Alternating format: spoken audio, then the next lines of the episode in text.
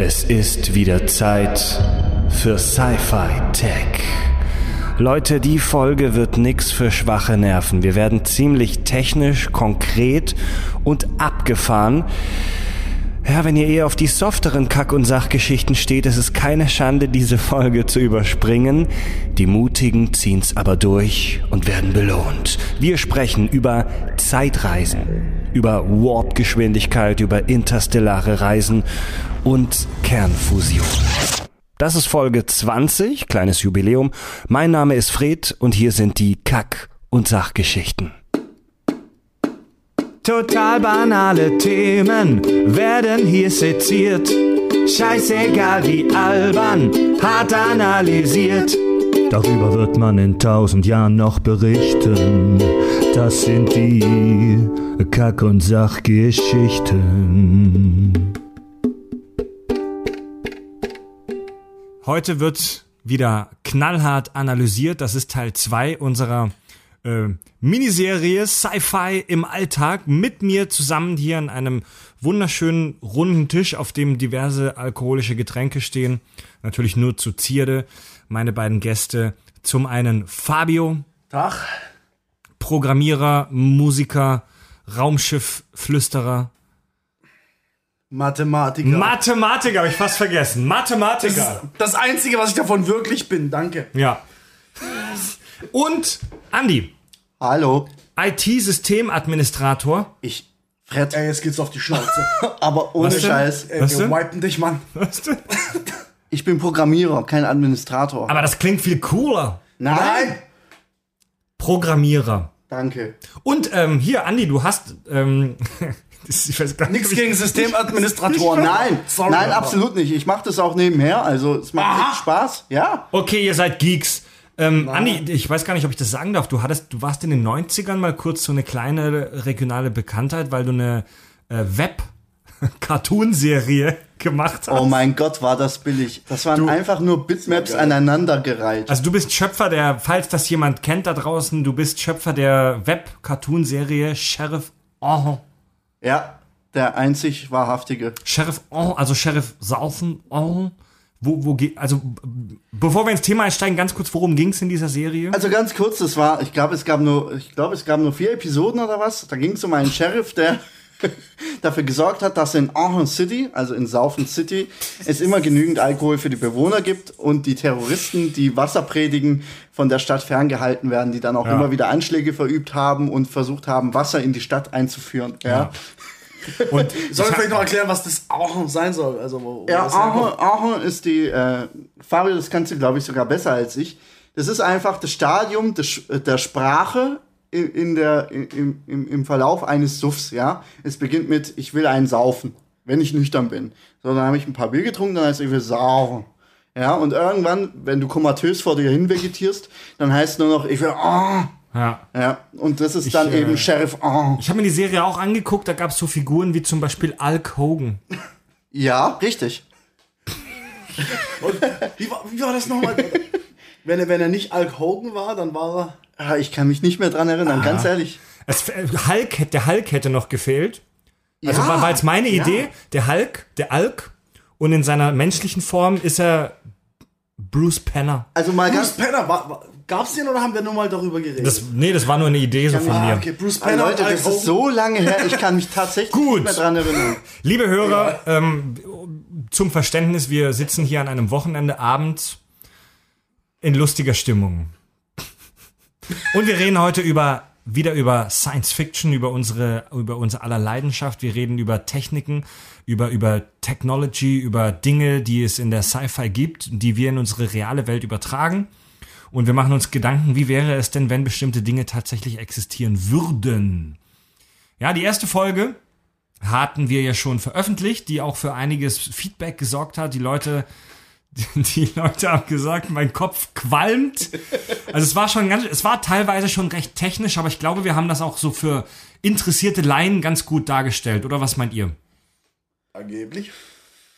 Kann man uns ein bisschen auf die Schulter klopfen? Ja, ich denk Ja, schon, klopft ich euch auf die schon. Schulter, Jungs. Gut, wir reden heute über einige Themen, die auch wieder den Synapsen zum Qualmen bringen werden. Wir reden über Zeitreisen, wir reden über Übersetzung, über den Universal Translator, der dafür sorgt, dass die Aliens sich gegenseitig verstehen. Wir werden kurz über Kernfusion reden. Wir reden über Warp, Überlichtgeschwindigkeit, die Besiedlung des Weltalls und viel, viel, viel mehr. Und ich möchte direkt einsteigen in unser erstes Thema und das ist, glaube ich, schon fast das Schwerste des Tages. Äh, machen wir das Schwerste zuerst. Zeitreisen. Das ist das Schwerste. Meiner Ja. Meinung nach ist Also, das das Schwerste man des muss, Tages. denke ich, unterteilen in zwei Kapitel. Zeitreisen in die Vergangenheit und Zeitreisen in die Zukunft. Mhm. Das sind zwei komplett unterschiedliche Aspekte der Zeitreise. Ich möchte, ich möchte das Thema beginnen, indem ich euch beide frage, in welche Episode der Geschichte und wohin, wenn ihr die Möglichkeit hättet, würdet ihr gerne reisen? Zurück oder vorwärts? Wurst, Gut, zurück, also vorwärts kennen wir pass auf, keine Episode. Pass auf, Fab, ich, ich übergebe dir jetzt einen Coupon, einen Gutschein für eine Zeitreise. Wofür würdest du ihn nutzen? Ich würde die größtmögliche Zahl eingeben und dahin reisen. Das halte ich für gefährlich. Also du würdest- so du würdest-. Du würdest in die extrem entfernte Zukunft reisen. Also, wenn die Zahl natürlich nicht so weit ist, dass es das Kältetod, der Kältetod des Universums ist, aber sagen wir mal, eine Million Jahre, Echt? So viel? 909, ja, scheiß auf 1000, Mann. und welchen, welchen Ort würdest du eingeben? Hier, Die Erde. drauf, ja. Das ist ziemlich gefährlich, Fab. Ja, aber es ist, es ist der ungefährlichste, weil ich kenne keinen anderen Ort, wo Du weißt, dass Was soll ich wissen, wo irgendwann mal Ja. leben, was weiß ich. Ja, aber wer tausend Jahre nicht schon. Da, darf, ich mir, darf ich mir auch irgendwas Fiktives aussuchen, wie so zum Beispiel irgendwo, wo es noch Menschen gibt? Oder irgendwo auf einem Raumschiff, also dass ich nicht in nichts lande? Nö, Oder das, darf ich einfach das, muss das ich, steht auf dem Coupon nicht drauf. Okay, also ich, ich muss sozusagen eine Koordinate im Weltraum eingeben. Ja, genau. Ja, da ich das nicht kann, nehme ich Du Pforzheim. weißt, Pforzheim, genau. Wir, Also. wir, wir, ne- ich bin nämlich tatsächlich wieder im tiefsten Südwesten unseres schönen Bundeslandes. Wir sind in Eisingen, in meiner, in, in meiner Science-Fiction-Headquarter bei Fabio zu Hause. Ähm, du, dir ist klar, dass in circa 5 Milliarden Jahre sich die Sonne so weit aufbläht, dass Deswegen die habe ich ja Erde, gesagt, ein, zwei, drei Millionen Jahre. ja, dass die Erde Millionen Jahre. weg ist. Andi? Also ich finde, Fabio, das ist viel zu weit in der Zukunft. Ich würde mich auf die nächsten paar hundert Jahre beschränken wollen. Vielleicht tausend, aber eher hundert. Also ich sag mal so 24., 25. Jahrhundert würde mir schon Picard, du würdest. Picard gerne sprechen? Viel Ja. zu lame. Viel zu lame, du wirst enttäuscht Ja, sein. es ist Du klischeehaft. wirst voll Es ist- enttäuscht sein. Es ist klischeehaft und ich werde mega enttäuscht sein. Aber dafür denke ich, würde es viele andere geile Technologien geben oder die Menschheit hat sich schon längst ausgewagt und ich finde mich in der Steinzeit wieder, obwohl ich mich in die Zukunft habe äh, Ja. Zeitreisen lassen. Finde find ich witzig, dass ihr keine Ver äh, äh, Daten in der Vergangenheit gewählt habt. Mit ich der Vergangenheit ungefähr, was hast du- mich dort erwartet, deswegen Ja, ja, ich nicht mal. mit der Klar wäre es geil, wenn ich, könnte ich überall hinreisen, immer wieder, würde ich mir das alles angucken. Aber ich nur eine einzige Sache machen darf, ist es die Zukunft. Ich will wissen, was kommt. Ja. Was war, weiß Ja, ich. ja. Also jetzt, wo ihr, ich, ich stelle dieser Fragen ja immer und denke mir, überlege dann immer erst, nachdem ich die Fragen gestellt habe, was, wie es bei mir selbst wäre. Das mache ich übrigens auch, wenn du mir die Frage stellst. Wow. ähm, Tiefgründig. that was deep. Aber was wahr, deep. aber wahr. Ähm, ja, also es gibt so interessante Dinge in der Vergangenheit, die ich schon gerne sehen würde. Aber jetzt, wo du es ansprichst, die Leute in der Vergangenheit, die haben ja auch immer mega aus dem Maul gestunken und haben sich wenig gewaschen und so, Mittelalter und so weiter. Frankreich, Absolution. Ne, Quatsch, Entschuldigung. Zeitreisen ist ein Thema, das die Science Fiction schon immer beflügelt hat und die Fantasie der Menschen beflügelt hat. Es gibt, es gibt, also, es gibt so unglaublich viele Medienprodukte, Filme, Serien, Folgen von diversen Science Fiction Auskopplungen, wo es um Zeitreisen geht, wo die Menschen freiwillig oder unfreiwillig in diverse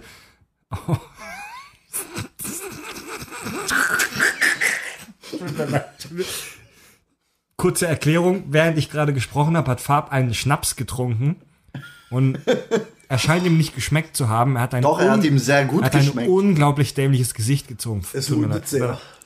Ja, aber Fred, um da raus, einzusteigen, wir raus. Ja, sag mal. um sag da einzusteigen in das Thema Zeitreisen in die Vergangenheit. Zeitreisen in die Vergangenheit sind doch viel gefährlicher als Zeitreisen in die Zukunft. Stichwort Butterfly-Effekt. Ja, ich, ich steige jetzt Ey, mal voll Ich ein. will das Thema anreißen und du kommst schon zum Ende. Aber ja, hau raus. Hau, Ja, komm, komm, ich, ich hau komm jetzt rüber. voll in die Kerbe Komm rein. rüber, Ja? komm rüber. Ich meine, guck mal, wenn ich in die Zukunft reise, habe ich sozusagen, beeinflusse ich eine Zukunft, die noch nicht geschrieben ist. Währenddessen, wenn ich in die Vergangenheit reise, verändere ich im Zweifel die Geschichte und komme zurück in die Gegenwart, falls ich das überhaupt möchte, und äh, finde mich in einer komplett fremden Welt wieder. Also kurz zur Erklärung, Butterfly-Effekt, das ist tatsächlich ein Begriff, der in der Wissenschaft benutzt wird. Butterfly-Effekt, um das mal kurz zu äh, versinnbildlichen, ein Schmetterling in Südamerika macht einen Flügelschlag und dadurch gibt es in Japan ein Erdbeben. Klingt jetzt albern, aber heißt einfach nur, kleine Ursachen können große Wirkungen nach sich ziehen. Das bedeutet, Fabio reist in die Vergangenheit vor 500 Jahren, tritt dort in seiner alten Heimat Italien, denn er ist ja Halbitaliener, aus Versehen auf eine Pizza. Und deswegen wird in der Zukunft das Raumschiff Enterprise nicht erfunden. Aber ich, trotz, ich muss dir jetzt sofort widersprechen. Und was heißt widersprechen? Wenn du in die Zukunft, angenommen, du würdest jetzt in die Zukunft reisen, lass es 100 Jahre sein, dann kommst du dort an. Das heißt, du bist auf einmal dort Ja. und du änderst Events. Wahrscheinlich, Ja, wahrscheinlich in der weiteren Zukunft. Ja, aber du genau, du änderst Events in der weiteren Zukunft. Wär's, warum soll das ungefährlicher sein als die Für dich persönlich ist es für dich, ungefährlicher. Du hast Angst, dass du was veränderst, um deine jetzige Realität zu verändern, obwohl ich daran eh nicht glaube, aber das später. Aber im Prinzip änderst du trotzdem die Menschheitsgeschichte. Wenn du das jetzt erfindest und für dich behalten würdest, du stell, stell dir vor, du erfindest jetzt die Zeitmaschine. Du reist 100 Jahre in die Zukunft Ja. und du, du sorgst dafür, dass keiner deine, äh, deine Zeitmaschine entdeckt. Und es wird auch keiner mehr schaffen zu erfinden in den nächsten 100 Jahren. Dann kommst du dort an, sie haben die Technik nicht, sie sind nicht darauf vorbereitet und du bist jemand, der von vor 100 Jahren dahin kommt, du bringst alles durcheinander. Stell dir vor, jemand würde hier ankommen von vor 200 Jahren, der hat aus irgendeinem kranken Grund die Zeitmaschine erfunden. Er würde alles durcheinander bringen für die fortgehende Zukunft. Es ist Das gleich ist, gefährlich. Das ist ein interessanter Punkt, da muss ich dir recht geben, ja. Ähm, bevor wir ganz tief in die philosophische Diskussion einsteigen, Thema Zeitreisen, wieso gibt es so oft in der Science-Fiction-Literatur oder beziehungsweise in den Medienprodukten, Filmen und Fernsehen so oft Zeitreisen? Meiner Meinung nach ist es ein ganz einfacher Grund. Zeitreisen sind ganz oft billiger zu produzieren. Ähm, wenn du, ja. wenn, guck, Ja, mal, Raumschiff, das- guck mal, Raumschiff Enterprise, 24. Jahrhundert, The Next Generation, Kulissen, Kostüme, Alienmasken und so weiter. Wenn du am Ende einer Staffel keine Kohle mehr hast und du musst eine möglichst billige Folge ähm, produzieren, dann lässt du deine Protagonisten einfach in unsere jetzige Zeit reisen, ins 20. oder 21. Jahrhundert und kannst dir dadurch eine Menge Kostüme und Kram sparen. ja, und, und Wurde oft so gemacht. Du kannst Story ändern, die dir nicht mehr gefällt an, deiner eigen, an deinem eigenen Leute- Franchise zum Beispiel. Leute, das, es hat doch einen komplett anderen Hintergrund. Es Die Idee geil. der Zeitreisen ist so alt wie die Menschheit an sich. Wer von uns hat sich noch nie irgendwann im Kindsalter vorgestellt, ich könnte die Zeit um fünf Minuten zurückdrehen, um das, was ich gerade fabriziert habe, rückgängig zu machen? Beispielsweise. Das, die Idee der Zeitreise, das ist ein Wunsch der Menschheit, ja. Ich kann alles kontrollieren um mich herum heutzutage, Elektrizität und so weiter und so fort. Aber die Zeit kann ich nicht beeinflussen. Das ist das Einzige, wie früher auch beispielsweise das Fliegen, ja, ähm, was ich äh, nicht beherrschen kann. Ganz so einfach ist es einfach, ja. Es ist einfach eine geile Story. Ich kann, stell dir vor, ich kann die Zeit beherrschen. Ich kann sagen, ich will jetzt sofort 100 Jahre in die Vergangenheit reisen oder in die Zukunft. Das ist ein geiles Story-Element. Das Mal- ist nicht mehr und nicht weniger. Mal, mega geil. mal, mal um, um nochmal zum Anfang zurückzugehen, Fabio, du bist ähm, Mathematiker, Oh, Diplom-Mathematiker. danke, danke. man, kann, man kann es nicht oft Ja. erwähnen, der Mensch hat studiert. Diese Pseudowissenschaft. Ja. Die, ja, Mathematik ist die überflüssigste Wissenschaft von allen. allerdings. Wie heißt dein Hexerei-Diplom nochmal? Ich hab's vergessen. Jetzt bin ich zu blau, um es nochmal zu sagen. Ja, okay. okay.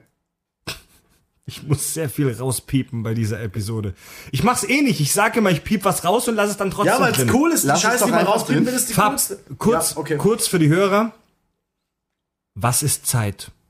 Keine Ahnung. Fred, er ist Mathematiker, Eben, nicht ich kein Physiker. Aber die Physiker wissen es doch auch nicht, Mann. Zeit ist die vierte Dimension. Eben nicht, Mann. Eben nicht. Sie wird nur rechnerisch als Dimension behandelt, aber sie ist keine räumliche Dimension. Sie ist nicht die vierte Dimension, so wie dass wir, Ja, wir einen gesagt, Strich, ein Blatt Papier und 3D haben, ist es nicht 4D. Also so in der allgemeinen Medienrezeption und so in der Popkultur wird die Zeit immer als die vierte Dimension bezeichnet. Ja, ist, das wirklich, ist das wirklich. Bullshit? Nein, sie wird, also sie ist nicht die vierte räumliche Dimension. Sie, Ja, wir hatten gesagt, dass die vierte Dimension räumlich sein muss. ich sagen, es ist die vierte Dimension. Es ist so, ja, eins, zwei, drei, vier und das ist genau das gleiche. Ja, vier ist einfach Dimension, Zeit, ja. fertig. Ja, oder? gut. Ja, sie wird ma- mathematisch behandelt. Ja? Als wäre es. Lang doch, oder? Aber sie wirkt ja anders als Raum.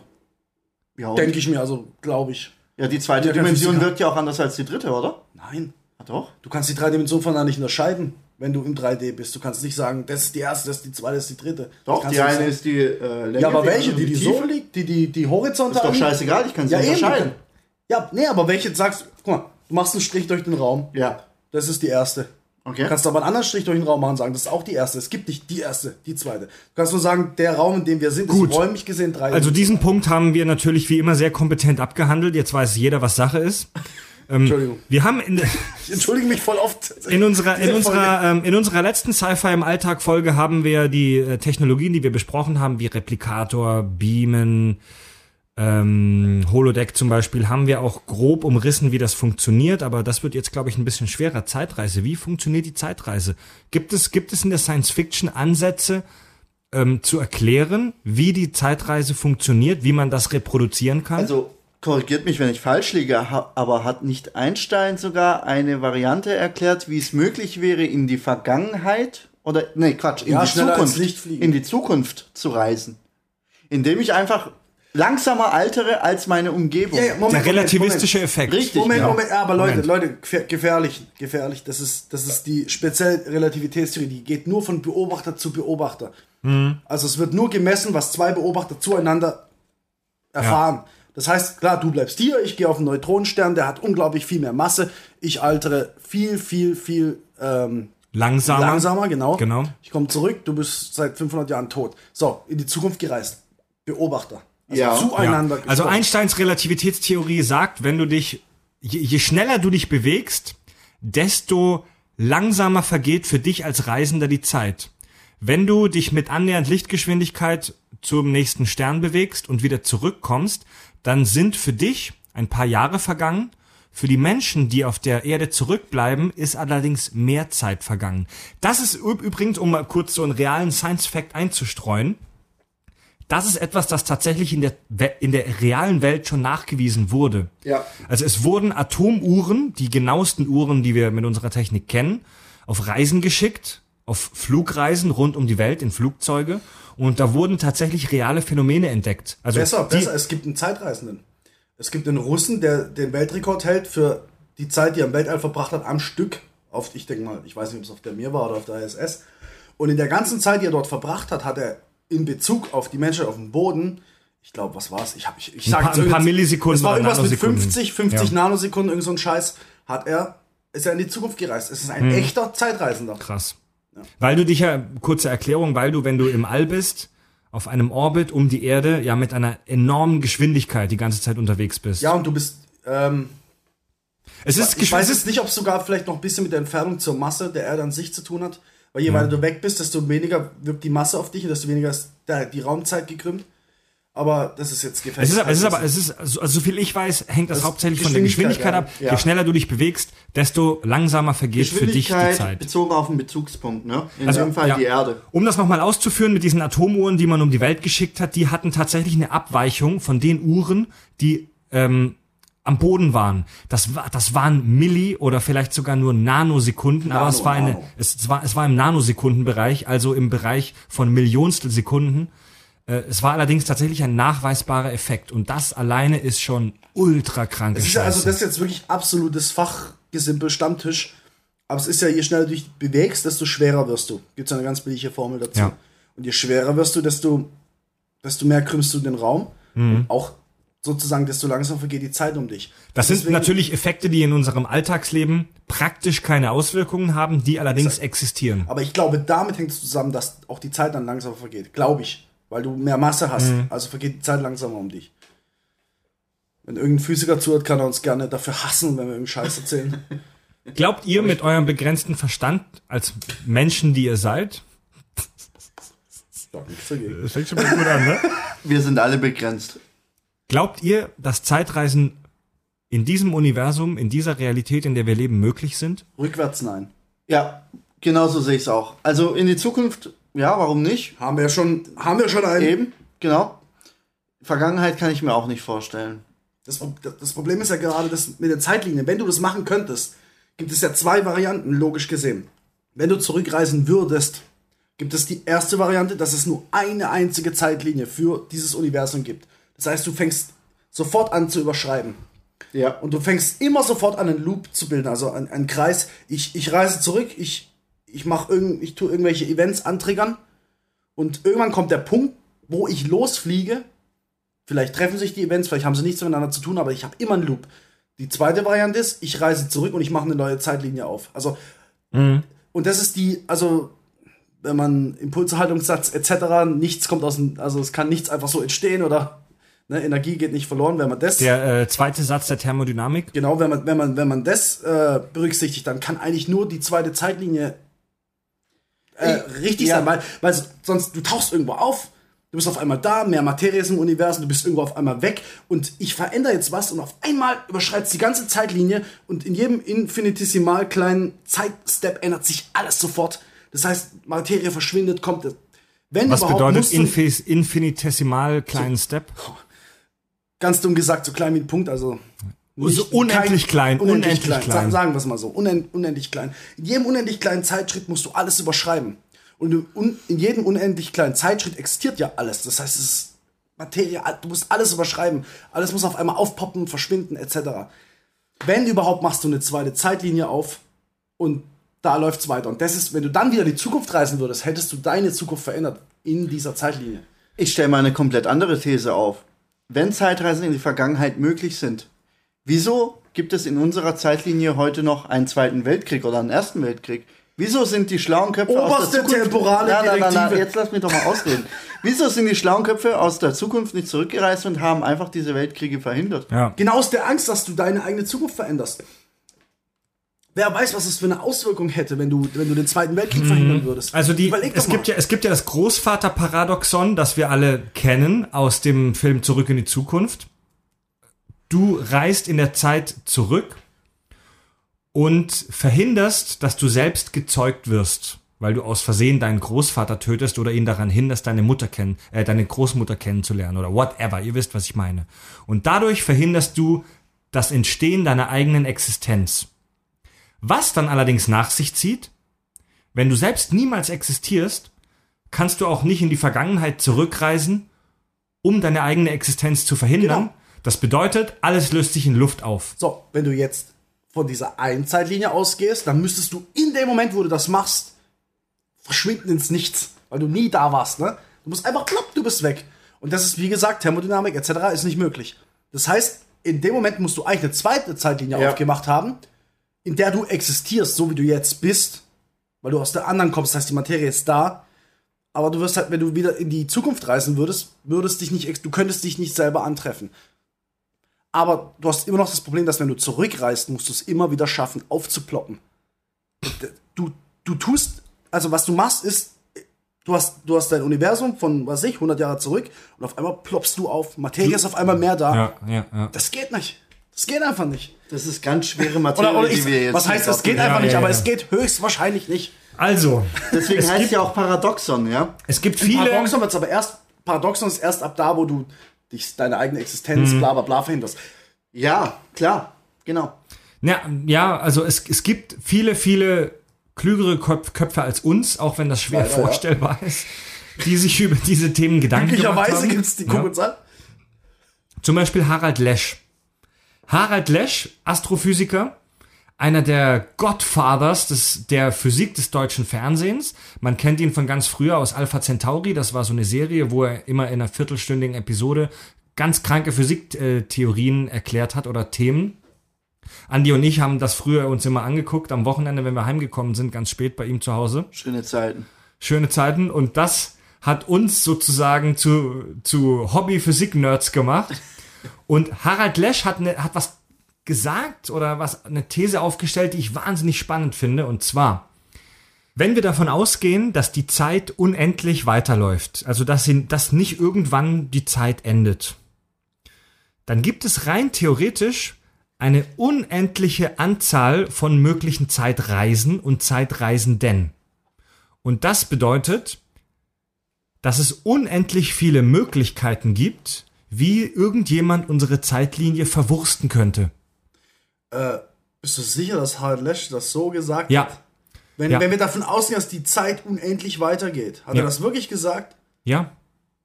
Vielleicht jetzt, ich, das genaue Zitat weiß ich nicht. Weil, das kann ich mir nicht vorstellen, weil Kältetod des Universums, alles zieht sich wieder zusammen, neuer Big Bang. Ist ja eine der Theorien. Die, Dann, ja, und, dann, und die Zeit gehört dazu. Das heißt, die Ja. muss auch in der Sekunde aufhören. also um, um das kann nicht sein, dass Ja. er das so gesagt Also hat. in, in dem Moment, in dem unser Universum entstanden ist, Big Bang, der große Knall, ist ja nicht nur die Raum entstanden, sondern auch die, die Zeit. Unglaublich krank, kann sich, kein, kann sich kein Mensch vorstellen. So glauben wir jedenfalls, so denken wir das.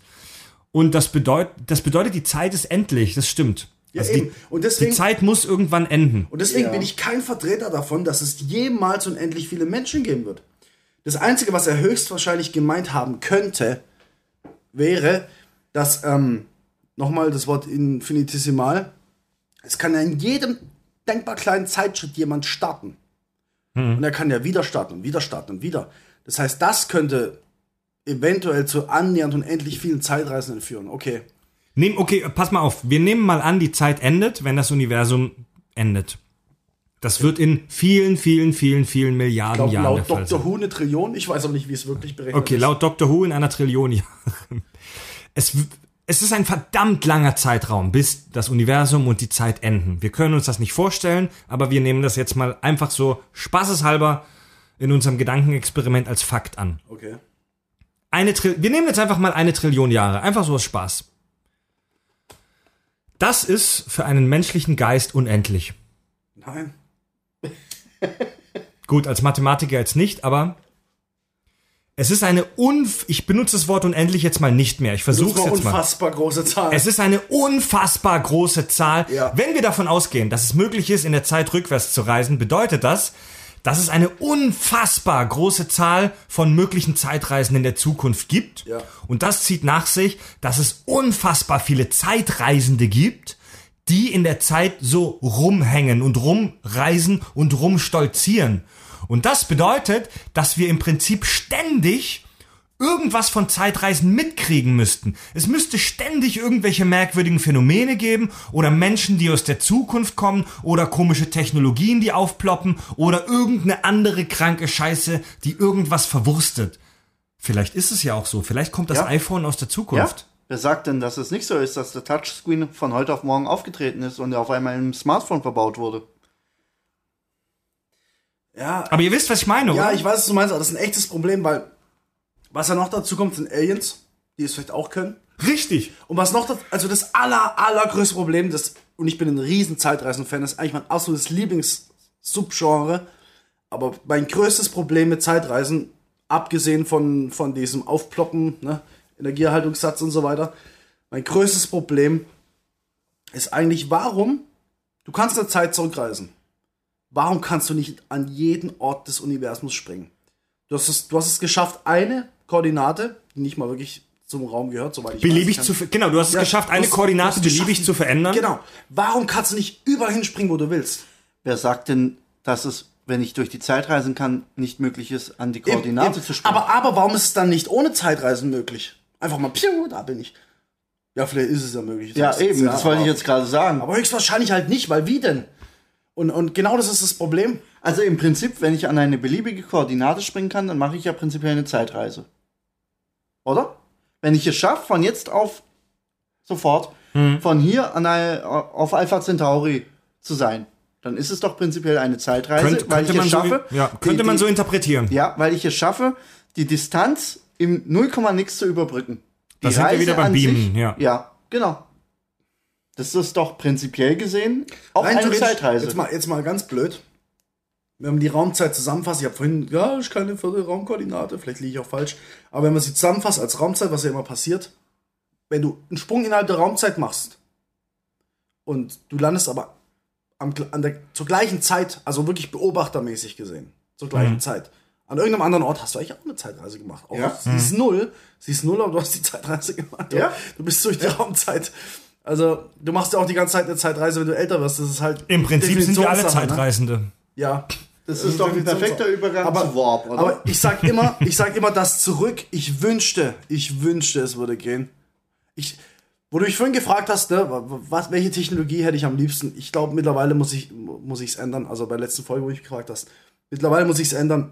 Ich hätte Du hast, in, du hast in der letzten Folge gesagt, du hättest am liebsten ein Holodeck, Holodeck, ja. also eine virtuelle Realität. Aber noch intelligenter wäre eine Zeitmaschine zu nehmen.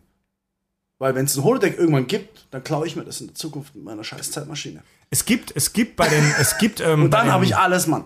und dann wirst du wie dieser Verbrecher bei Star Trek festgenommen und vor Gericht gestellt, man, wenn sie dich dabei erwischen. Ich, will- ich bleib Damit habe ich kein Problem, Mann. wenn ich dafür irgendwo in der Zukunft bin und kurz ein Holodeck und eine Zeitmaschine hatte, bin ich der glücklichste Mensch der Welt, kannst du mich aufhängen. es gibt bei den DuckTales, äh, ihr kennt ja die DuckTales, Entenhausen und so weiter, Dagobert Duck, die geile Cartoonserie aus den 90ern. Ich gucke noch Sci-Fi. Ist halt nur Fall. Das ist halt, das ist halt nur Fi, Fiction, genau. Eine meiner Lieblingsserien bei den DuckTales ist eine Folge, in der die Panzerknacker, die Bösewichte, eine Taschenuhr in die Hand bekommen. Und mit dieser Taschenuhr kannst du die Zeit anhalten und machen da halt natürlich nur Bullshit.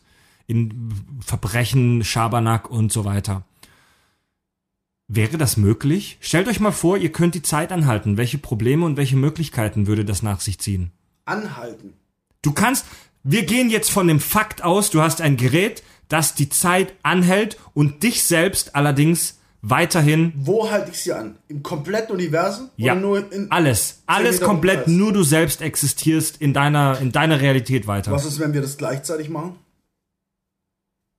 Farb steigt gleich voll mit den philosophischen Fragen ein. Geht, ja gut, wahrscheinlich, äh, prinzipiell geht es ja nicht. Einer drückt zuerst. Und wenn es nur Ja, Mikrosekunden und wenn es inf infinitesimal ist. Und wenn's infinit- Ja, aber ne, dann hast du ein Problem. Wenn es nur ein, eine Stufe entfernt ist, infinitesimal. Das ist Das langt immer noch. Also es gibt ja, es gibt Nein, ja, also äh, doch. es gibt ja in der, in der, in der, in den Medien, in der Sci-Fi-Literatur, Fantasy und so weiter, gibt's da ganz viele Dinge, die sich mit sowas beschäftigen. Ihr kennt ja Flash, ne? Der Superheld, der sich extrem schnell bewegen kann. schneller als das Licht. Schneller als das Licht. Der ist im Prinzip auch so eine Art Zeitreisender, denn er schafft es, dass für ihn relativ die Zeit extrem langsam vergeht. Er reist sogar in der Zeit zurück. Ja, und ähm, bei dem frage ich mich immer, hat er nicht Probleme mit dem Luftwiderstand? Guck mal, wenn die Panzerknacker die Welt anhalten, die Zeit anhalten, dann bedeutet das, dass sie auch die Zeit der Luftmoleküle Geiler um Gedanke, sich herum geiler anhalten. Gedanke. Und das heißt, stell dir vor, du hältst die Zeit an und du willst da äh, hingehen, ich will jetzt durch den Raum gehen, zu, die, zu der Tür, drei Meter will ich überbrücken, muss mich dann aber durch die Luftmoleküle bewegen. Keine Chance, du würdest ja. Keine Chance, ich könnte mich nicht bewegen, denn die Zeit der Luftmoleküle ist angehalten. Es sei denn, ich kann natürlich die Mat auch externe Materie innerhalb dieses dieser angehaltenen Zeit. Ihr, ihr merkt schon, es wird Ja, aber ganz ehrlich- Müsstest, du ja zwangsläufig können, weil sonst könntest du ja die Zeit nicht anhalten. Sonst könntest du auch nicht aber atmen. mal, mal was ganz anderes. Ähm, wer sagt, dass wenn du die Zeit anhältst, dass alles sich nicht mehr bewegt? Das ist ja, das ist ja so die Forschung, ich halte die Zeit an, alles bleibt so stehen. Wer, wer, Ja. wer, wer sagt, dass das so ist? Ich? Wer, wer sagt, aber was wieso sollte Zeit sich anhalten? Was bedeutet das? Was, was bedeutet Zeit anhalten? das be- bedeutet eine Koordinate abschneiden. genau? Und die räumlichen Koordinaten sind ohne die Das heißt, Zeit du hast ein starr. Foto, du hast ein, du hast ein Foto von einem, von einem gewissen Zeitpunkt vom gesamten Universum. Du, du Ja. weißt genau, wo ist welches Molekül zu diesem Zeitpunkt und alles bleibt, wo es ist. Das Problem ist, du bist da. Hm. Du bewegst dich. Wie soll es gehen? Ja, Du, Mhm. das ist das heißt, die Zeit muss weiterlaufen. Aus irgend, du, du erlebst es ja. Du guckst es dir eine Sekunde lang an, wie es stehen bleibt. Dann ist schon die Zeit schon vorbei. Es ist, es ist schon gut. Die, prinzipiell, äh, schon das Axiom an sich ist behindert. Prinzipiell würdest du sagen, äh, du bewegst dich in dieser Zeit, in die du einfrierst, einfach in, in einer unglaublichen Geschwindigkeit weiter, dass es für einen Außenstehenden so erscheint, als würdest du diesen, diese Zeitspanne, die du gestoppt hast, in einer unglaublichen Geschwindigkeit zurücklegen. Aber ich gebe dir recht, das Problem ist natürlich, wie erfährt dein Körper diese Zeitpause, ja? Ich muss ja in der Zeit, die ich pausiert habe, sagen wir einfach mal, ich pausiere die Zeit für drei Stunden aus meiner Perspektive. Ich, ich stoppe die Zeit aus dem, um mich herum und mache jetzt in den drei Stunden, was ich will. Wie atme ich in diesen drei Stunden? Du musst ja Stoff wechseln, genau. Ja, genau. Ja.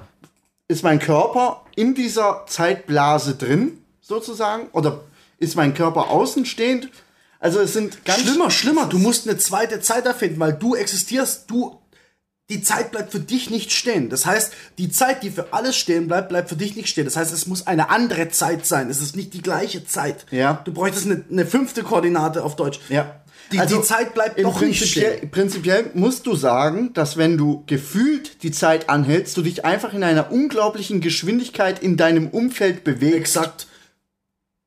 Keyword Outer Limits. Es gibt eine Folge. Die, die grandiose 90er-Serie Outer Limits. Exakt. Genau. Es gibt eine unglaublich geile Folge, wo Mr. Miyagi die Hauptrolle spielt. Und er äh, spielt einen 20-jährigen, also er, ist, er sieht aus wie immer, also uralt. Aber er spielt einen 20-jährigen Wissenschaftler, der sozusagen, der es dank einer Maschine geschafft hat, sich sauschnell zu bewegen. Also fast Lichtgeschwindigkeit, wenn ich es noch richtig weiß.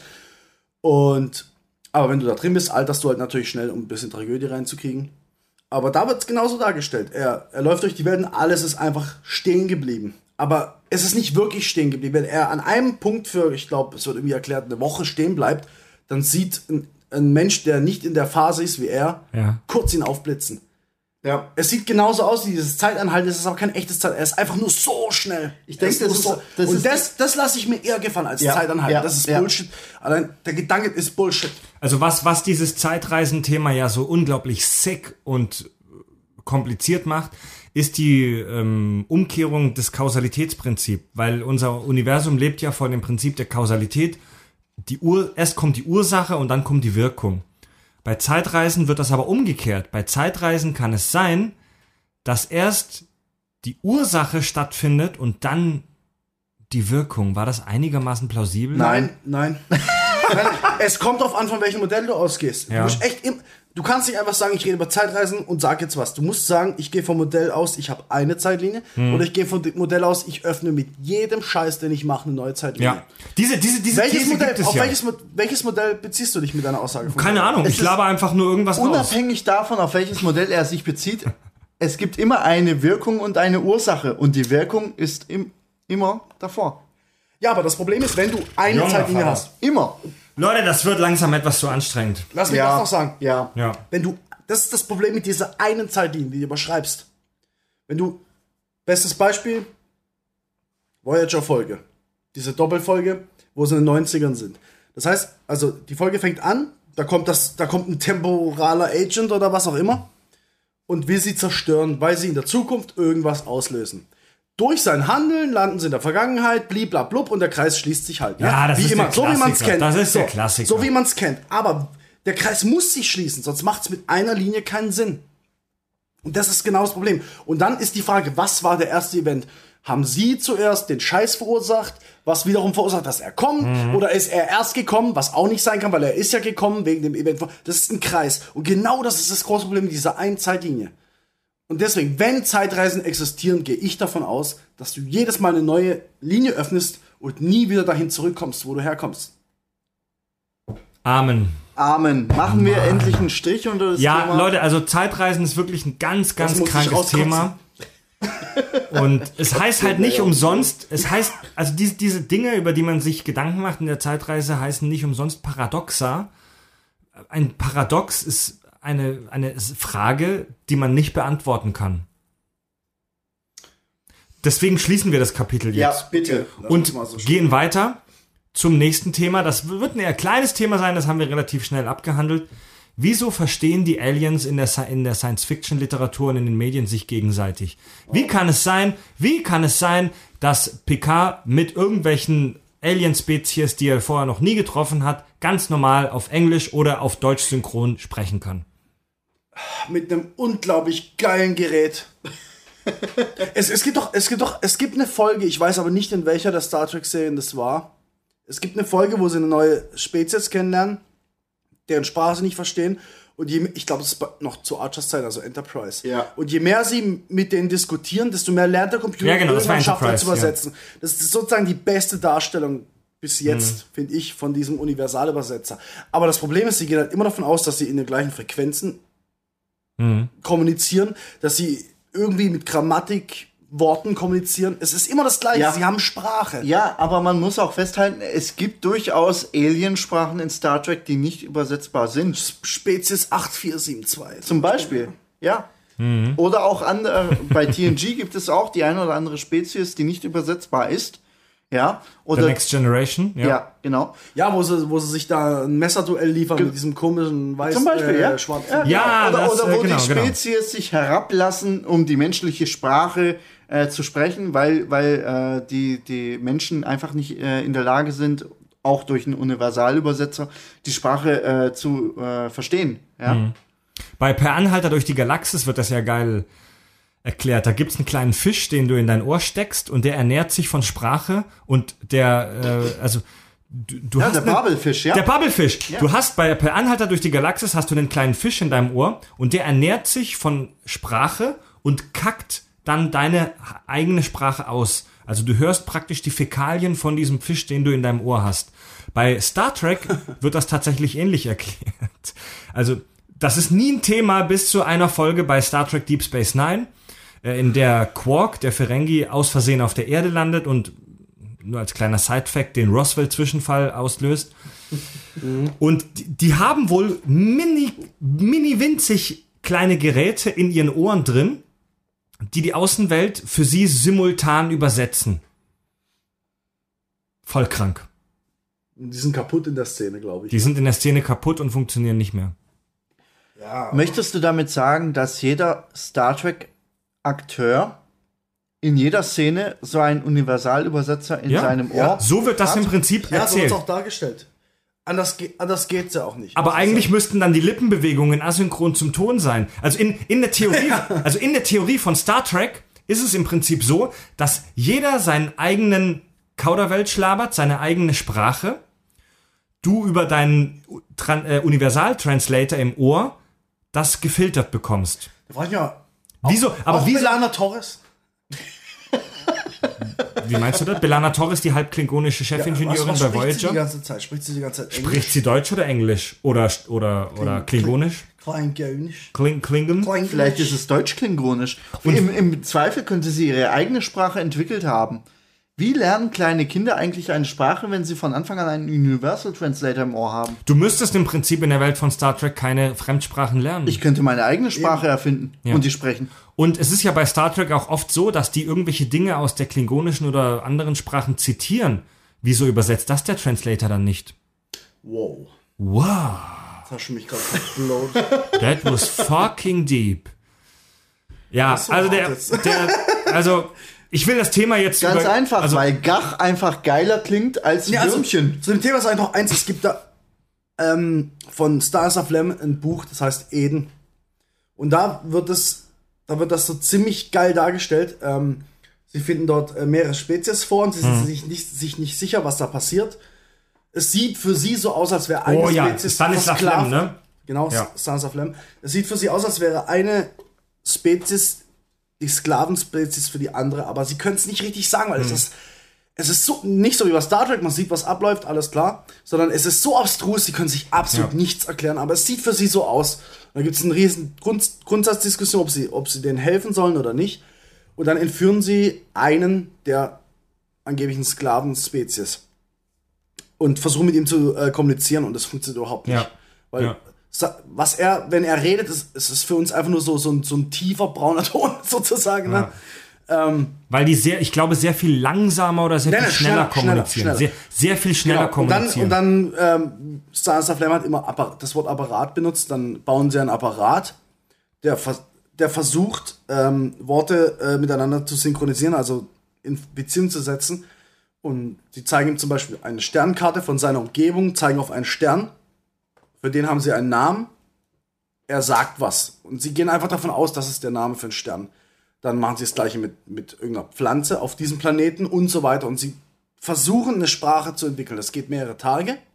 Und ganz am Schluss, wenn sie, wenn sie sich einigermaßen unterhalten können, stellen sie ihm Fragen über, über seine Mhm. Situation und die Antworten sind genauso abstrus. Sie können nichts damit anfangen. Es, es, es funktioniert einfach nicht. Liebe- liebe und am Hörer- Schluss fliegen sie einfach weg, ohne was gemacht zu haben. Und das finde ich genial. Genau so stelle ich mir das vor. Wenn ihr euch Science Fiction reinziehen wollt, die wirklich aufs härteste krank ist, nichts für Kinder, nichts für irgendwelche Menschen, sondern wirklich nur kranke Scheiße, dann guckt euch Stanislav Lem an. zum Beispiel sein Roman Eden. Das ist echt kranke Scheiße. Oder Solaris, der Klassiker. Gut, Leute, nächstes Thema. Warp, Überlichtgeschwindigkeit. Oh, Also ich muss sagen, das ist ein relativ einfaches Thema Wie im Vergleich zu ja? den anderen Themen. Dann, dann hau mal raus. Wie funktioniert der Warp-Antrieb? Also gut, prinzipiell hast du doch, gespannt. du hast ein Warpfeld, ja, du bildest ein Feld um dich herum, das den Raum außerhalb dieses Raum, dieses Feldes zusammenzieht und hinter dir wieder ausbreitet.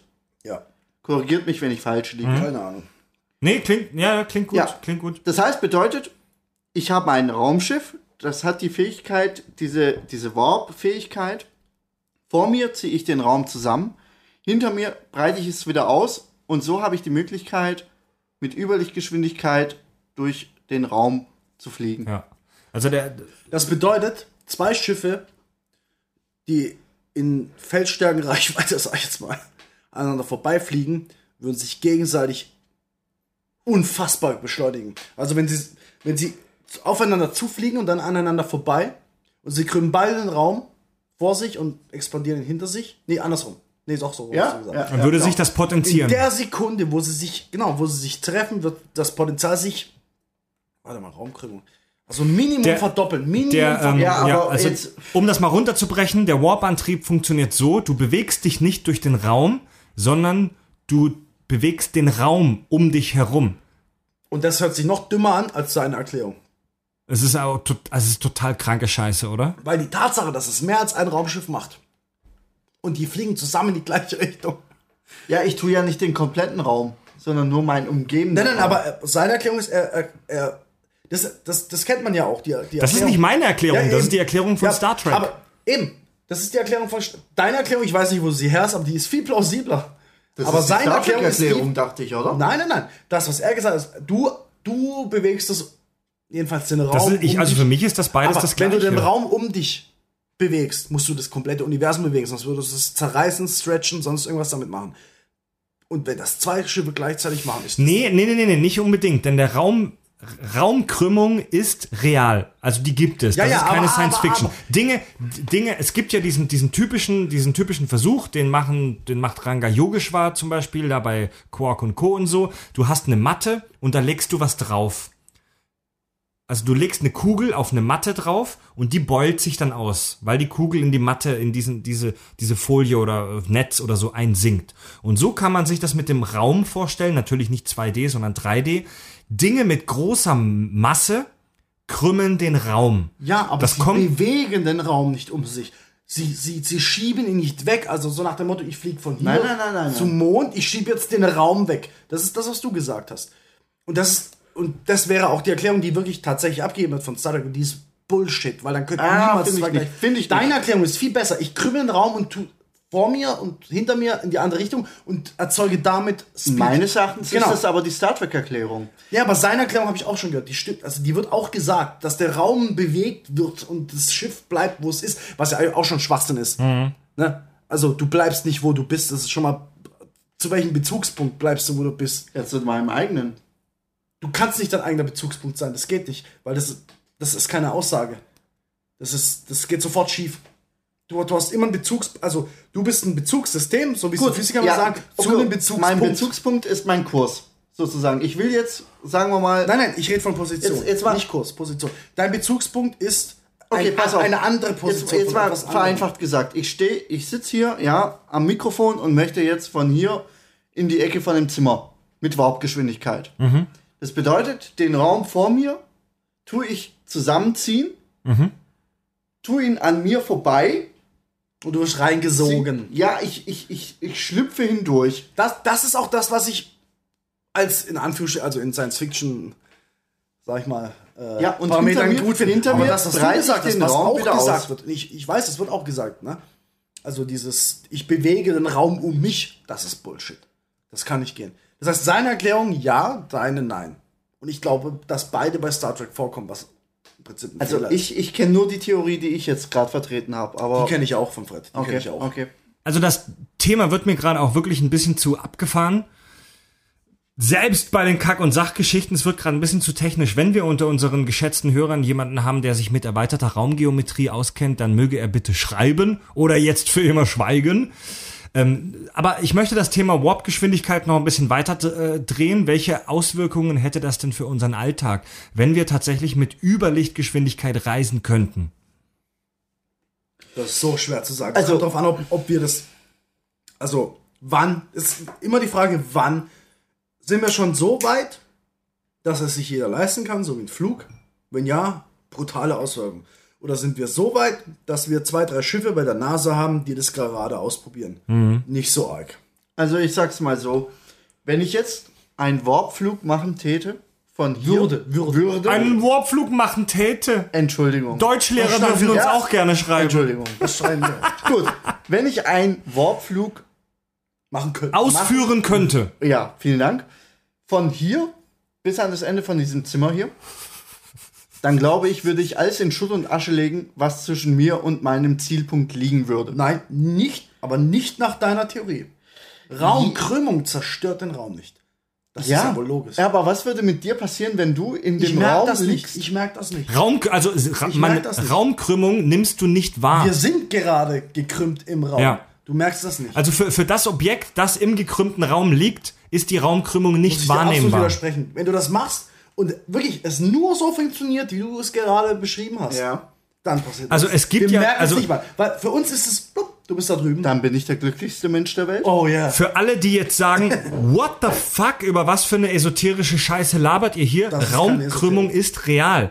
Äh, Albert Einstein, einer der sickesten Motherfucker, den wir nur kennen, hat Anfang des 20. Jahrhunderts an seinem Schreibtisch auf dem Papier das alles sich erdacht und ausgedacht. Eine der, ähm, eine der ähm, ja, Folgerungen der Relativitätstheorie ist ja, dass sich Raum durch Masse krümmt. Und das ist tatsächlich etwas, das in Versuchen schon real nachgewiesen wurde. Tatsächlich erst vor kurzem Gravitationswellen wurden entdeckt. Das sind Wellen von Gravitation, die sich und durch unser Universum Ja, aber, bewegen äh, und die auf minimalste Weise den Raum krümmen. Du siehst auch ein bisschen gekrümmt aus gerade, Farb. Was du gesagt hast, stimmt, aber der Zusammenhang stimmt nicht. Der Nachweis von, ähm, von Krümmung des Raumes durch Materie ist, wenn man Sterne hinter großen, zum Beispiel ähm, Neutronensternen etc., Massen beobachtet, dass, dass auf einmal der, das, das Licht ähm, sich krümmt, Genau. länger braucht. Das wurde gemessen. Das, genau. Es fällt, es fällt sozusagen in dieses, in dieses dreidimensionale Loch rein und braucht länger. Leute, So wird es gemessen. Nur mal. nur Leute, mal- jetzt mal, lasst uns an dieser Stelle wieder einen Cut machen. Lasst uns über die praktische Anwendung von dieser Yes. Möglichkeit im Es wird nämlich heute und echt jetzt krass. Wir Ja, waren noch Hab- nie hab ich so explicit. Gesagt, je, je nachdem, wo wir sind. Okay, Also, jetzt, jetzt lass uns mal überlegen, was passieren würde, wenn wir jetzt von jetzt auf sofort die Möglichkeit hätten, Ja. Warpreisen auf der Erde durchzuführen. Wer hat sie alle? Stell, na, Erschwinglich? Ja, ja, pass auf, pass So auf. wie Fliegen. Porsche, Porsche und Airbus entwickeln heute, das ist, kommt morgen raus, ist marktreif, ein Gerät, ein Flug- oder Fahrgerät, das Warp-Geschwindigkeit erreichen kann. Ja, Auf dem Du Fluggerät. kannst, du kannst mit Überlichtgeschwindigkeit fliegen. um einen Bezug auf die vorherige Folge äh, von den äh, Sach- und Kack-Geschichten zu nehmen, was wäre denn der konkrete Unterschied auf der Erde zwischen Beamen und Warpgeschwindigkeit? Beamen ist Rein, instant. rein prakt, ne, aber Warp auch auf, auf die Erde bezogen. Na, Warp ist nicht instant. Wenn Warp Also- instant wäre, gäbe es nicht verschiedene Warp. Ich sag's mal so, um mich zu dematerialisieren und wieder zu rematerialisieren, brauche ich dieselbe Zeit wie mit Warpgeschwindigkeit von hier nach Hawaii. Nein, nein, Doch. absolut, nein, Doch. Nein, es gibt versch nein, nein, nein. Was du meinst, ist Warp 10. Warp 10 bedeutet, ich bin sofort überall gleichzeitig überall im Universum. Lass Was- es Warp 9,9 sein. Lass es Warp dann nicht, 9,9 dann sein. rechnerisch nicht. Dann Ja, rechnerisch nicht. Jetzt kommst du wieder mit deinem Mathematiker-Scheiß. Darüber reden wir doch. Nein. Ich rede von Praxis. Von Praxis. Ich stelle mich nicht hier das in den gleiche, sorry. Oh, fuck. Curti, es nicht mal Leute, wir, das wir, wir gehen jetzt ein Thema weiter und zwar, Wie er abbricht. Weil wir, uns Wir gehen- ausrasten. wir gehen weiter zu einem Thema, das sich erschließt aus dieser Überlegung, wir können mit enormer Geschwindigkeit reisen und zwar die Besiedlung des Weltalls. Warum sollten wir, die Menschen, eine Besiedlung des Weltalls anstreben? Wirklich? Ja, wirklich. Ja, weil unsere Sonne nicht für immer existieren wird. Fünf, Planet auch nicht, weil die Ressourcen nicht ausreichen. Es weil wir liegt in der. Natur des Menschen, sich auszubreiten. Einfach nur, weil ich wissen will, was da ist. Ich gehe dahin, mache alles kaputt und wohne da, weil ich's kann. Wir- Fab, Weil ich- stell, dir, stell dir vor, die NASA macht heute eine Anzeige. Wir, ja, fl- wir ja, die fliegen. Antwort ist ja. Ich weiß gar nicht, was ich sagen will. Scheißegal, die Antwort ist ja. Moment, ich hier alles kurz, klar. ku- Okay, kurze. Farb. Entschuldigung, Entschuldigung, darf ich mal kurz? Farb, wenn das so ist, wieso hast du dich nicht für die Mars-Mission beworben? Weil ich ein Vollidiot bin. Kurzer, kurzer persönlicher Fakt. Fabio, der in seinem beruflichen Leben Navigationssysteme für Fluggeräte programmiert, leidet unter extremer Flugangst. Das ist, das geht wirklich so weit, dass ihm sein Arzt K.O.-Tropfen verschrieben hat, damit er einen Flug nach Island vor kurzem mit seiner Band überstehen konnte. Ja? Ähm, der Typ muss wirklich wie BA beim A-Team unter Drogen gesetzt werden, damit er in ein Fluggerät steigen kann. Und dieser Mensch möchte sich für eine Überlichtgeschwindigkeit-Mission qualifizieren. Ja. Und ich sag auch warum. Ich steige an das scheiß Flugzeug. Und der letzte Flug war das erste Mal, dass ich Drogen benutzt habe. Weil es zu arg war. Aber ich steige da rein. Einfach weil es sein muss. Ich kann, ich will, ich mach. Und ich will auch das machen. Scheißegal. Und wenn ich komplett auf MDMA bin, ich mach's. Also ich kann es nur wiederholen, es liegt in der Natur des Menschen, seine Gebiete auszubreiten, Sehr guter Punkt. seine, seine Präsenz auszubreiten und deswegen ist der Neugier logische, ja, der nächste logische Schritt ist die Ausbreitung im, in der Galaxie, in, in unserem Sonnensystem, die Kolonialisierung, wie wir es vorhin äh, vor, früher mit dem amerikanischen Kontinent beispielsweise gemacht haben, in der Zukunft auch äh, in unserem Sonnensystem und in unserer Galaxie fortzusetzen. Das ist die logische Konsequenz. Auch wenn es merkwürdig klingt, aber die Menschen vor 50, 60 Jahren hatten in Sachen Weltallbesiedlung deutlich mehr Fantasie als wir heute. Denn es Ja. gab tatsächlich in den 50er und 60er Jahren reale Überlegungen der US-Regierung, ein Generationenraumschiff zu bauen und damit in den Weltraum zu fliegen und dort fremde Planeten zu besiedeln. Eines der, das ist ein wahnsinnig spannendes ähm, Thema, das Orion-Projekt, Orion Project. Die haben sich damals was ziemlich Krankes ausgedacht und zwar sollte ein riesiges Raumschiff ins All fliegen und dieses Raumschiff wird angetrieben mit Atombomben. Du hast ein Raumschiff und das hat hinter sich an seinem Heck, an der Rückseite, ein riesengroßes Schild aus Metall. Und dieses Raumschiff stößt hinten aus dem Popo die ganze Zeit Atombomben raus, die kurz hinter dem Schiff detonieren und mit dem Druck, der dabei erzeugt wird, das Raumschiff vorantreiben. Du, du Ja, das ist springst eine typisch primitive Technologie, Aber die besser nur als die Menschen die wir erfinden können. heutzutage Du springst tatsächlich auf Atombombenexplosionen Schritt für Schritt durchs All. Perfekt, perfekt. Das klingt ultra krank. Nein, das ist Shit. Das, äh, Entschuldigung, das ist einfach Ey, nur besser Shit. als es nicht zu tun. Besser als es nicht zu tun, wie wir es heutzutage machen. Das kotzt mich so an, Mann. Wir sind so weit entwickelt, glauben wir jedenfalls. Wir sind eigentlich, eigentlich sind wir Höhlenmenschen mit Handys. Keiner weiß irgendwas über irgendwas, wenn wir mal ehrlich sind. Und es ist uns scheißegal mittlerweile, ne? Es ist uns scheißegal. Immer wieder hörst du den Spruch, ja, was soll beim Weltall? Wir haben noch nicht mal 2% von unseren Ozeanen erforscht. Ist doch mir scheißegal, Mann. Fick dich mit den Ozean. Wir fliegen ins scheiß Weltall. Und deswegen haben wir auch Meeres Meeresbiologen. space, Ja, was soll das? Wir haben noch nicht mal 2%. Ja und? Wir haben auch noch nicht 2% von irgendwas anderem erforscht. Deswegen sollen wir jetzt irgendwas, was nichts damit zu tun hat, nicht mehr erforschen oder was? Ah, macht mich das wütend. Ich bin voll und ganz bei dir, Farb. Aber lass uns doch erstmal mit dem Mars anfangen. Ich habe erstmal ausraschen Jetzt, ja, ist okay. Ist okay. Aber, ab, ja. aber, So, jetzt. Ja, erzähl. ja, Entschuldigung. Bevor wir hier anfangen, über Atombombenantriebe zu sprechen, um irgendwelche fremden Systeme zu erforschen und zu besiedeln, wieso sprechen wir nicht über dieses Mars-Projekt, das aktuell am Laufen ist, wo das Auswahlverfahren 500? wird? Ja, wo, das, wo das aktuelle Projekt läuft, ja, wo die Leute sich mittlerweile beworben haben und ich meine, die ersten auch schon ausgewählt worden sind. Ich bin mir gerade nicht sicher. Das ist doch ein viel interessanteres Thema als dieses Orion-Projekt.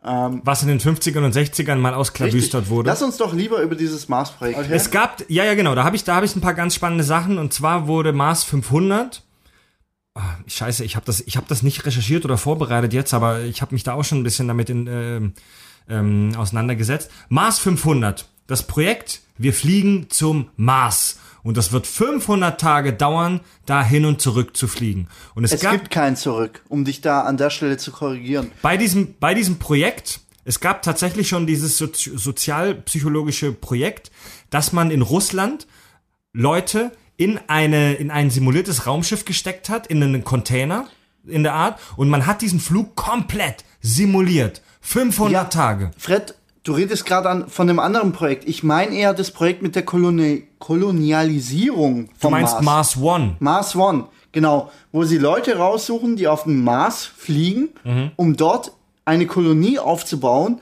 ohne der Option auf Rückkehr auf die Erde. Ja. Ich rede von dem Projekt. Mars. Genau.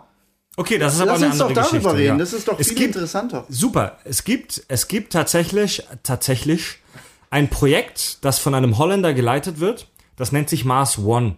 Äh, Andy und ich waren auf einer Star Trek Convention vor ein paar Jahren auf der Destination Star Trek in Frankfurt und da haben die tatsächlich einen Vortrag auch gehalten darüber Ja.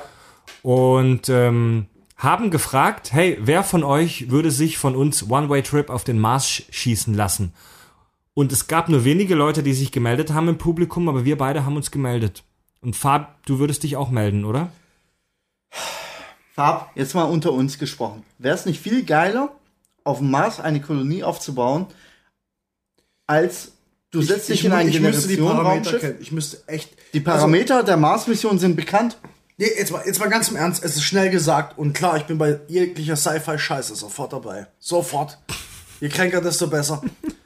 Aber wenn es jetzt wirklich darum geht, dass ich alles aufgebe, ich, Ja, ich setze genau mich in darum dieses geht's. Schiff, Genau darum geht's. kriege ich dort Kippen und. Alkohol. Das ist der. Oh, Fab, du kannst die Grenzen der Menschheit erweitern. Und deine Ja. Frage ist, Nein, nein, nein, krieg weil ich, der- da, der Witz ist, krieg ich der da Bier und Kippen? Der Witz ist, wir fliegen los. Ich bin erstmal mega fasziniert. Ich bin in Space und so, ne? Ich guck da raus, Ja. Sterne und so ein Scheiß. Ja, okay. Aber der Mensch gewöhnt sich an alles. Dann gehen zwei, drei Wochen rum, dann bin ich nicht mehr so fasziniert. Und ich weiß, ich habe noch neun Monate Flug vor mir circa. Dann kommen wir da an, bauen die Scheiße auf. Ich ernähre mich nur von irgendeinem Dreck, den wir selber anbauen. Ich habe keinen Alk, Ja. ich habe nichts, um mich zu berauschen. Wahrscheinlich nur irgendwelche Scheißweiber, die keinen Bock auf mich haben. Weil ich, weißt du, was ich meine? Und dann kommt der Punkt, wo ich so lange unterwegs bin, dass mir die ganze Sci-Fi-Scheiße voll egal ist und ich euch alle umbringe. Ja. Und deswegen muss ich die Parameter kennen, weil ich musst- Realist bin. Du musst sowas von Opfer bringen, wenn du diese Mission auf dich nimmst. Ich unterschreibe die Scheiße. Kannst du vergessen? es wird keine Kippen und Nee, es wird kein. Alk Nein, geben. dann bin ich nicht. Dann muss ich, dann muss ich als logisch denkender Mensch mich zurückziehen, weil ich die Mission gefährde. Okay. mein- Ja, ich glaube auch nicht, dass Rauchen erlaubt sein genau, wird. Genauso wäre es auch bei dem Generationsschiff, das du vorhin erwähnt hattest. Mhm. Das hätte genau dieselben Parameter. Bloß Ähm, sogar eine noch größere Und Distanz. zweitens, wenn wir es richtig bauen, dann können wir auch Alkohol kippen. Nein? Bei, bei, natürlich diesem, bei diesem das. Experiment Mars 500, da haben die ja tatsächlich Menschen eingeschlossen in ein simuliertes Raumschiff in Russland und haben die die ganze Mission nachspielen lassen. Das Ja. war eine Riesensimulation. Halte ich für unauthentisch. Und Doch, die das war haben, mega gut. Das war gut. es war geil, Die, es war eine äh, coole Scheiße, aber ey, sie wissen, dass sie auf der Erde sind. Sie Also- wissen, dass wenn sie jetzt ja, aber durchdrehen, sie waren isoliert. da wurden die psychologischen Auswirkungen einer solchen Reise erforscht und tatsächlich war Nichts das, passiert. Es ist tatsächlich erschreckend wenig passiert. Ähm, Ja, warum wohl? als die Mission startete, als dieses Experiment startete, war das in allen Medien. Als es vorbei war, als es ausgewertet wurde, hat kein Mensch davon Ja, gehört. aber und das, wieso? Das ist genau das Problem. Weil es keine Skandale gab. Ja, weil sie wiss, sie wussten die ganze Zeit, wenn ich jetzt durchdrehe, so richtig durchdrehe, holen die mich raus. Ich bin nicht gefangen. Mhm. Das ist dieser kleine Unterschied. Du hast, du hast natürlich trotzdem das Problem, dass du mit den gleichen Arschlöchern immer und immer wieder zu tun hast, rund um die Uhr. Also, das macht dich schon fertig. Es ist nicht einfach, aber du weißt genau, wenn ich jetzt durchdrehe, holen die mich raus, ich bin auf der Erde. Es ist ein kom komplett anderes Szenario, als wenn du wüsstest, Ja. dass du keinen Ausweg ja, hast. aber ich kann Dann mir vorstellen, auf die Fresse. heutzutage gibt es Leute, die sind professionell genug, um sowas im Weltraum Die haben da auszuhalten. natürlich nur Profis Dagegen ausgewählt. sage ich nichts, dagegen sage ich nichts, aber es, ich sage einfach, es, es war ein guter Test, mal Mhm. zu gucken, was passiert, wenn du Leute auf so langen Zeitraum auf diese Scheiß, vor allem du kommst an, nur einer darf raus und dieses übliche Zeug, aber es ist nicht authentisch, weil, weil sie alle wissen, dass die echte Gefahr nicht da ist. Mhm. Das ist das Problem, es ist nicht authentisch. Also bei diesem Ex dieses Experiment Mars 500 lief tatsächlich erstaunlich reibungslos. Eine Sache war tatsächlich ein Problem und zwar die Langeweile. Am Anfang haben sich alle gefreut, oh, es geht los. Am Ende, als sie sich auf die Marslandung vorbereitet haben, waren alle aufgeregt. Aber es gibt so ein Loch zwischendurch, so die Mitte der Reise oder das, das, Wir reden ja von sechs Monaten. das, vorlet das vorletzte Viertel, wo einige der Insassen schon nah dran waren, Depressionen zu kriegen, weil es einfach fucking langweilig war. Und so stelle ich mir das auch vor auf Raumschiffen, so cool wir das alle finden und so wahnsinnig große Sci-Fi-Fans wir sind. Es ist auf Raumschiffen einfach sehr, sehr, sehr langweilig. Selbstverständlich. Ich sag ja. du gewöhnst dich dran. Wenn wir jetzt auf einmal ins Weltall geschossen werden, ja, dann, keine Ahnung, wir ziehen uns alle aus und machen miteinander rum, weil wir nicht mehr wissen, wo wir sind. Aber eine Woche später, eine Woche später, wenn du das eine Woche lang gesehen hast, dann ist es, dann, dann, dann, dann, dann erträgst du es einfach nicht mehr. Egal, wie unbedingt du da hoch willst, ne? Oder da raus willst, eher gesagt. Da muss ich dir widersprechen. Farb. Ich, ich denke, die Leute heutzutage haben eine Disziplin.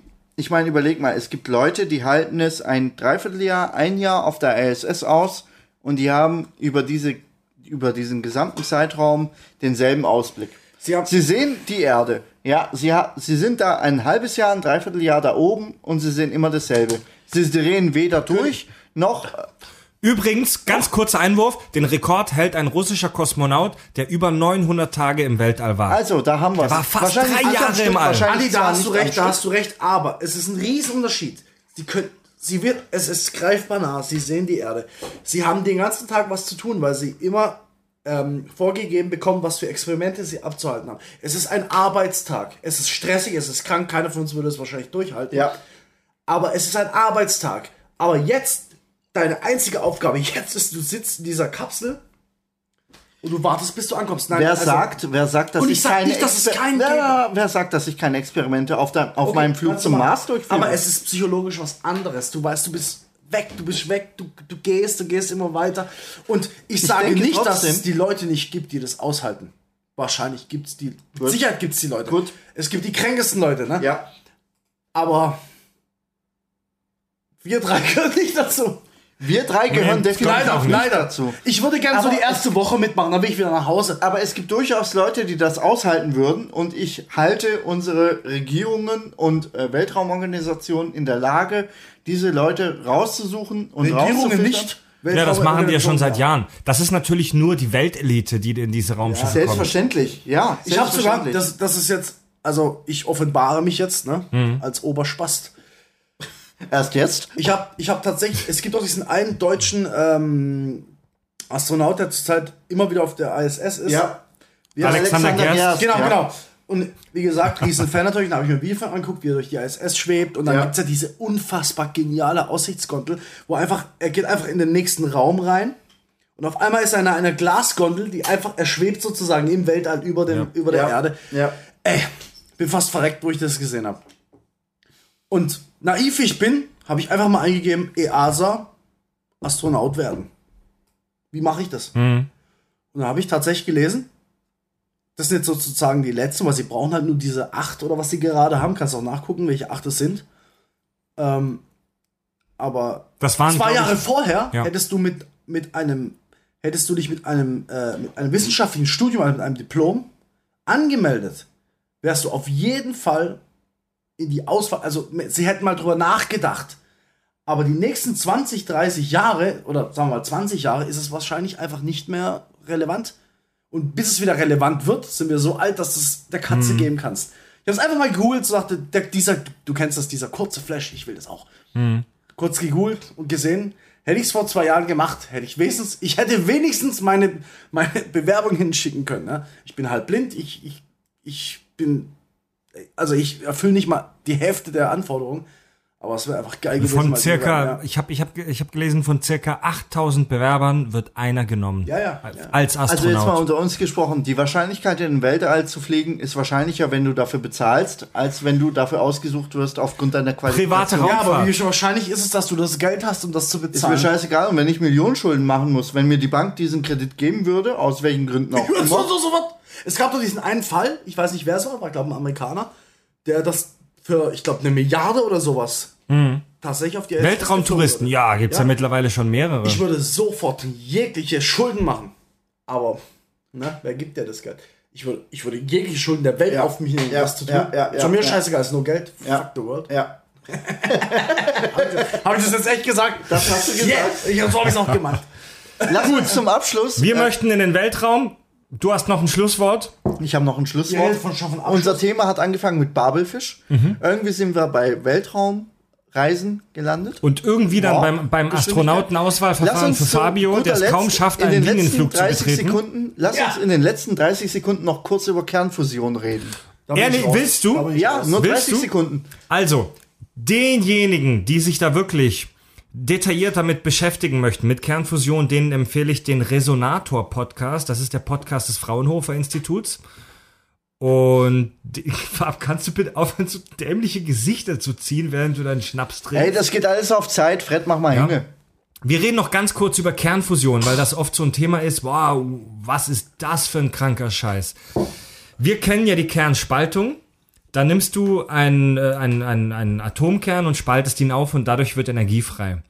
Kernfusion, ein Thema, das ganz oft in der Science Fiction auch so angedeutet wird. Alle coolen Raumschiffe mittlerweile in Science Fiction Erzeugnissen fliegen mit Fusionskraft. Da wird das Gegenteil gemacht. Du verschmelzt zwei Atome zu einem neuen. In der Praxis sieht das so aus, du nimmst zwei Wasserstoffatome und verschmelzt diese zu einem Heliumatom. Wie soll dabei Energie frei werden? Ganz einfach, das ist total kranker Scheiß, Leute. Gespannt. Ihr wisst ja, keine Ahnung davon. nee, ja, keine also Ahnung davon. Echt nicht? Nee, wirklich nicht.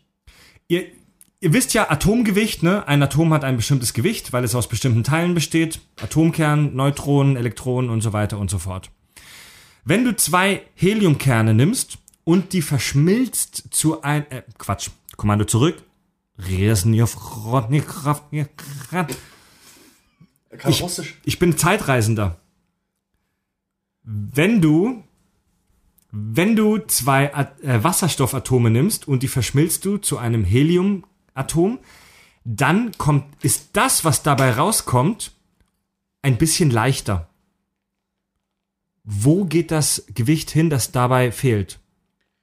Das- Fusionsenergie. Wieder, wie, tust du gerade äh, die Theorie der Kernfusion äh, wieder fragen? Nein, das ist so. Es Ja. ist wirklich so. Ja, okay. Also Okay. das, das, Das was da an, so. Jetzt das, falsch auf die Fresse gekriegt. Um es mal in Ja, zu sagen. um es mal auf gut Deutsch zu sagen, unsere, Fu unsere Sonne fusioniert in diesem Richtig. Moment. Ganz, oh ja, da komme ich gleich dazu. Da komm, wollte ich doch gleich dazu kommen, du Bam. So.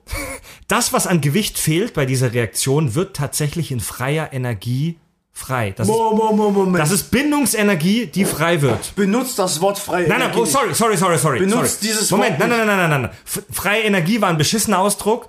Das kommt aus der Esoterik, ja.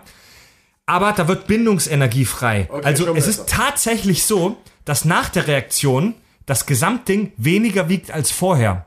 Das, was da an, an Gewicht fehlt, ist tatsächlich an Energie frei geworden. Das ist Bindungsenergie. So, jetzt kommt die Geschichte mit der Sonne. Ich habe das nachgelesen und das ist total krank, Leute. Ich kann das nicht glauben. Die Sonne verliert jede Sekunde, also die, die Sonne betreibt ja ständig Kernfusion in ihrem Inneren. Die Sonne verliert jede Sekunde, die wir hier sprechen, vier Millionen Tonnen an Masse. Darf ich fragen, was die Sonne wiegt? Unvorstellbar. Nee, weiß ich gerade nicht. Kann ich kurz googeln, wenn du möchtest? Überleg mal. Überleg mal, wie viel sie wiegen muss, wenn sie jede Sekunde so viel verliert. Und noch ein Weichen existiert. Eben. Ja.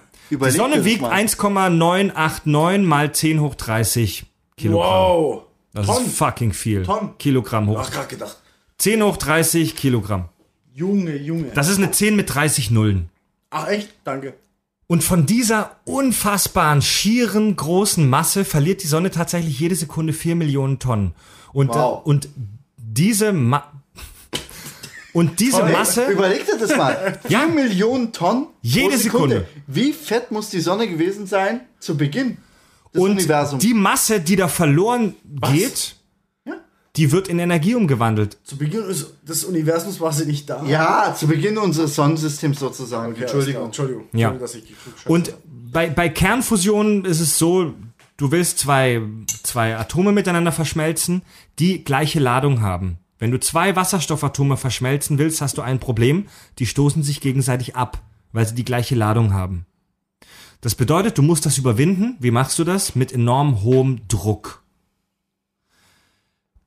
Kernfusion funktioniert erst dann, wenn du das Innere eines solchen Reaktors auf eine Hitze von mehreren Millionen Grad erhöhst. Okay. Hört ihr mir zu, Leute? Ja, ja. Bisschen blau. Leute, wir müssen die Folge echt neu machen irgendwann. Nein, Mann, nein, Mann. Du musst sie genauso ausstrahlen. Das, das ist genau richtig. So wird es gemacht. Das ist authentisch, oder? Das ist ah, natürlich. Besoffene Vollpenner. Also, weiter, weiter. Wir, wir werden das irgendwann nochmal ausführlicher besprechen. Das Tolle an Kernfusion ist folgendes. Es gibt zwar ähm, radioaktiven Müll, es gibt äh, Restbestände, die strahlen, die sind aber enorm viel weniger als bei der Kernspaltung, also sehr, sehr, sehr viel weniger. Es gibt Um nur viel? sehr, es gibt nur sehr wenig atomaren Müll. Das war eine ernste Frage. Nee, weiß ich jetzt, also ich weiß jetzt keine Zahl, um wie viel weniger das ist, aber es ist wirklich deutlich. Es ist im Vergleich zur normalen Kernenergie, die wir kennen, sauber. Ja. Was nichts heißt. Das Problem ist, Material, du kannst, weil du so eine hohe Energie in Kernfusionsreaktoren erzeugen musst, keine normalen Materialien verwenden. Kein Material, das wir kennen, hält der Temperatur von mehreren Millionen Grad stand. Das bedeutet, die Dinge in dem Reaktor müssen in Form gehalten werden von Magnet. Magnetfeldern. Magnetismus. Superleiter. Mag heftigen Magnetfeldern, die wir gerade am Erforschen sind. Okay. Und es wird fleißig gebaut. Es ist keine Science Fiction mehr. Es gibt sogar in Europa mehrere ähm, Experimente und ähm, Entwicklungen, die laufen. Auch da kann ich den Resonator-Podcast empfe empfehlen. Ähm, und es könnte, es könnte in den nächsten Jahrzehnten Realität werden. Und in der Theorie sieht es so aus, dass ein Fusionsreaktor praktisch ganz Europa mit Energie versorgen könnte. Und das wäre der Shit. Also wenn wir, Ja. wenn wir uns überlegen, dass die Sonne, unser gesamtes Sonnensystem, mit Wärme und Licht versorgt, dann glaube ich, dass ein einzelner Fusionsreaktor in der Lage wäre, die ganze Erde Wenn mit ihn- Energie zu versorgen. Wenn und du ihn groß genug baust, wenn du ihn groß genug baust. Richtig, genau. Ja. Stellt euch vor, wir hätten ein, stellt euch vor, wir hätten unendlich und praktisch fast kostenlos Energie zur Verfügung von heute auf morgen. Das ist der Grundstein für Replikatortechnologie, Ja. der Grundstein für Transportertechnologie, Holodeck. der Grundstein für Holodeck-Technologie, um nochmal auf alle Aspekte der ersten Folge unserer Doppelfolge hier Ja. zurückzugreifen. Dann können wir endlich World of Warcraft simulieren. Also wir können uns selbst simulieren, wie wir World of Warcraft spielen. Halleluja. Ich sag, ich sag eins voraus. Wenn das passiert, wird es irgendwelche Wichser geben, also diese typischen Astrologen und, und, und Sternen, Esoteriker. Sternenvorhersage, Weiber und so. Mathematiker? Exakt, genau das packt. Ich hab's euch doch gesagt, es gibt freie Energie. Ne? Freie Energie ist das gefährlichste Wort ever. Ähm, Fab, Fab, erklär doch mal ganz kurz für den Hörer, was freie Energie sein soll. Das ist ja das Problem, das gibt's nicht und keiner weiß es. Also, freie Energie, die Idee dahinter ist, ich hau mit der Faust gegen die Wand. Dabei wird Energie frei, weil die Wand bewegt sich nicht, äh, meine Faust geht dagegen, dann wird Energie frei, die schwebt im Raum rum. Und ich kann, und von dieser Energie, also besonders kinetische Energie, die einfach frei wird, kann ich, die kann ich einfach abgreifen. Das heißt, ich kann Geräte bauen, da gibt es sogar Anleitungen im Internet, wie ich Geräte bauen kann mit Transistoren und Scheißdreck, wie ich die wieder einfangen kann und dann leuchtet so eine kleine äh, Diode.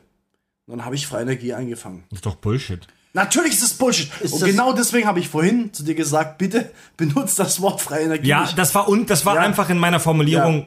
Einfach unglücklich. Und das ist sehr Leute, gefährlich. Das ist Ja, sehr Leute, gefährliches ich wollte Wort. eigentlich Kernfusion nur für 30 Sekunden kurz angesprochen haben, weil es ist sowas von Ja. abgespacedes Thema und es gibt nichts wirklich Wichtiges dazu zu sagen, was wir im Alltag darüber verwenden können. Wir wissen auch nichts darüber. Wir sind Lass uns einfach einen. Strich drunter machen.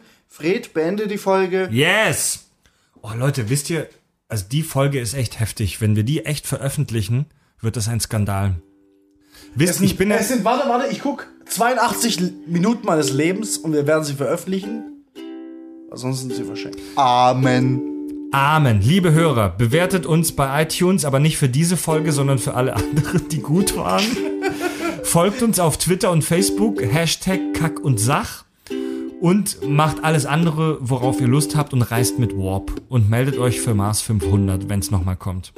Fabio, Andy und Fred machen den Deckel zu und sagen Auf Wiedersehen. Ciao!